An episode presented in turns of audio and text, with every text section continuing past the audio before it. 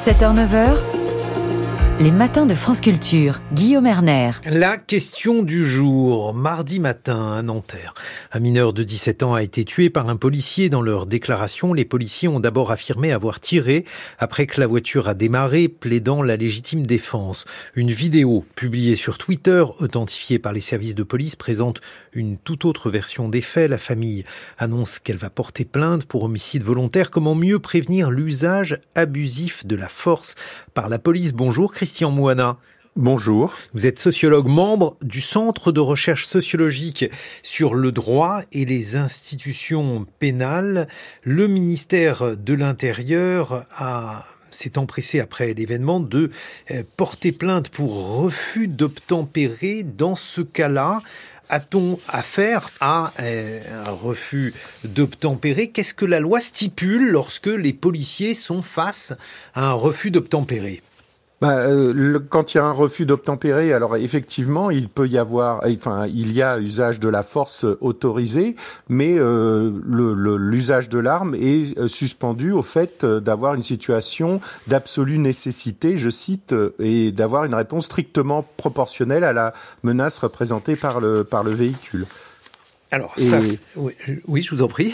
Oui, pardon. Le, fait est qu'il y a cette fameuse loi du 28 février 2017. Alors voilà, c'était là où je voulais en venir. Cette loi, elle est beaucoup discutée. Il faut tout d'abord que vous nous rappeliez ce qu'elle stipule mais elle, elle précise que euh, le, suite à des sommations, euh, les policiers peuvent euh, peuvent faire usage de leurs armes. Alors en élargissant les possibilités, notamment en leur donnant la possibilité, si une personne est susceptible de perpétrer durant leur fuite des atteintes à la vie de ces policiers ou à l'intégrité de ces policiers ou à celle d'autrui. Voilà, c'est important. Pardonnez-moi, je, je, vous interromps, Christian Mouana, comme vous êtes en duplex. C'est important parce que donc cela signifie que les policiers ne sont pas soumis aux mêmes règles en matière de légitime défense qu'un citoyen lambda. Alors, de toute façon, un policier a le droit d'user de la force euh, en, en dans diverses circonstances et notamment lorsqu'il y a mise en danger de la vie d'autrui mhm. ou leur vie à eux. Euh, et c'est ça qui fait la différence avec euh, le citoyen lambda et c'est pour ça que les enquêtes sont plus compliquées parce que dans le cas d'un citoyen lambda, euh, on peut euh, l'usage de la violence est un délit. dans le cas des policiers, on doit démontrer que cet usage n'est pas proportionnel et n'est pas nécessaire. Mais alors, la question de la proportionnalité, parce que euh, donc ce qu'un policier pourrait invoquer lorsqu'il utilise son arme, c'est non pas que la personne présentait un danger pour lui, mais qu'elle pouvait en présenter pour autrui. Qu'est-ce que ça implique concrètement? Est-ce qu'il y a là quelque chose qui euh, finalement mériterait d'être encadré, faute de quoi Eh bien, le, le drame d'hier euh, pourrait se reproduire. Je, mets tous les conditionnels, bien sûr, qui s'imposent, euh, puisque l'enquête euh, ne fait que commencer.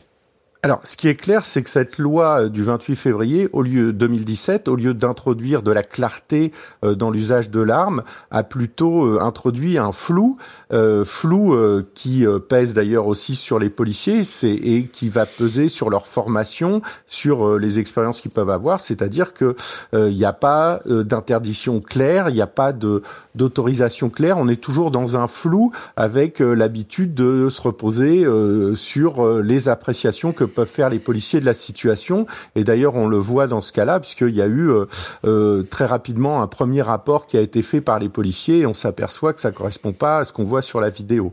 Donc c'est toujours le, c'est le problème d'une loi qui est très floue. Et d'ailleurs, ben, ça se traduit par le fait qu'on assiste à une augmentation des tirs.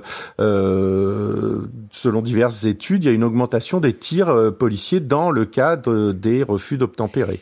Une augmentation qui s'explique une augmentation qui s'explique euh, par euh, cette loi, qui est présente depuis euh, que cette loi est entrée en vigueur, ou qui pourrait s'expliquer aussi par une augmentation de la dangerosité des individus, parce que c'est cela qui va être peut-être utilisé, mis en avant par les syndicats policiers. Alors tout à fait, ben, on, assiste, alors quand on regarde les chiffres, on assiste à une augmentation euh, des refus d'obtempérer enregistrés, avec toujours... Il y a de plus euh, en plus de refus d'obtempérer. Oui, mais alors euh, c'est toujours la même chose avec les statistiques. Il faut voir les mettre en contexte puisqu'on mhm. s'aperçoit qu'il y a aussi une augmentation, une multiplication euh, très intense du nombre de contrôles. Donc plus il y a de contrôles, plus, mhm. il y a de risques de refus d'obtempérer. Alors euh, tous ne sont pas dramatiques, tous ne sont mhm. pas le fait de jeunes de banlieue, euh, puisqu'il y a beaucoup de gens euh, qui roulent sans assurance, qui n'ont plus de permis, qui n'ont plus de points sur leur permis et qui, dès qu'ils voient des policiers, ont tendance à paniquer et à accélérer. Alors je les défends pas je dis pas que c'est bien, mmh. mais on n'est pas toujours dans un cadre euh, forcément de violence euh, contre des policiers euh, désirés, quoi. Non, mais c'est important de, de, savoir que ce nombre augmente. il y a une explication à cela. Vous avez donné quelques explications, Christian Moana. Est-ce que, est-ce que on, pense aussi qu'il y a une moindre crainte de la sanction qui pourrait justifier ces refus d'obtempérer?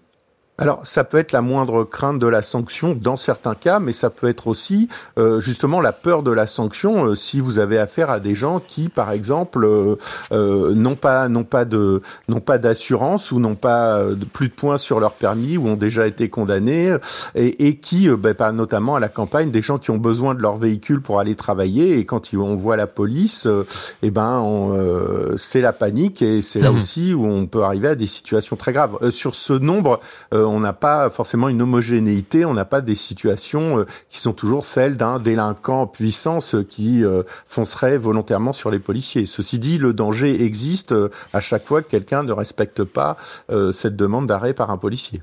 Et alors, en matière donc de, formation euh, aux armes à feu pour les policiers, aujourd'hui, il y a eu une évolution depuis 2017 parce que euh, si la loi est différente, on pourrait imaginer qu'il y ait une formation différente. Christian Moana. Alors, il y a toujours, euh, il y a toujours cette question évidemment de la, formation initiale, je dirais, de, policiers à l'usage de l'arme, avec bon une formation initiale qu'on peut considérer pas trop mauvaise, mais surtout une formation continue, un entraînement, une mise à niveau euh, là qui, qui est assez déficiente puisque les euh, tout, tout ce qui est formation continue euh, est problématique dans la police nationale. on ne consacre pas assez de temps à former mieux les policiers, à les remettre à niveau, et c'est ça qui est qui est très compliqué. dans beaucoup de cas aussi, il y a la problématique de l'expérience. Alors là, pour l'affaire de Nanterre, ça paraît ne pas être le cas puisqu'on a affaire à un policier assez âgé, mhm. mais souvent on a affaire aussi à des jeunes mhm. policiers. Je pense notamment au ce qu'on appelait autrefois les emplois jeunes dans la police, les adjoints de sécurité, euh, qui peuvent être mis sur le terrain assez rapidement, euh, sans avoir une expérience euh, très forte et sans avoir une formation très forte.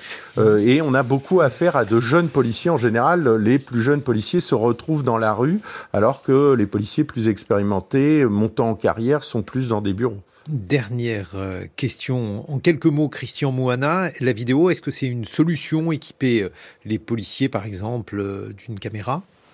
Alors, on n'a pas d'études systématiques en France sur ce sujet-là. Dans d'autres pays, euh, quand il y a des études, elles montrent que ça fait pas forcément baisser les violences si on pense à la technologie sans réfléchir mmh. plus globalement à euh, euh, une nouvelle approche des relations police-population. Et c'est un vieux sujet dont on parle depuis longtemps en France, mais on voit que le ministère de l'Intérieur tarde à, remettre à plat ce sujet-là, notamment à cause de l'hostilité d'une partie des syndicats et d'une partie de la classe politique. Merci Christian Moina. Je rappelle que vous êtes sociologue au CESDIP. Vous êtes membre du CNRS.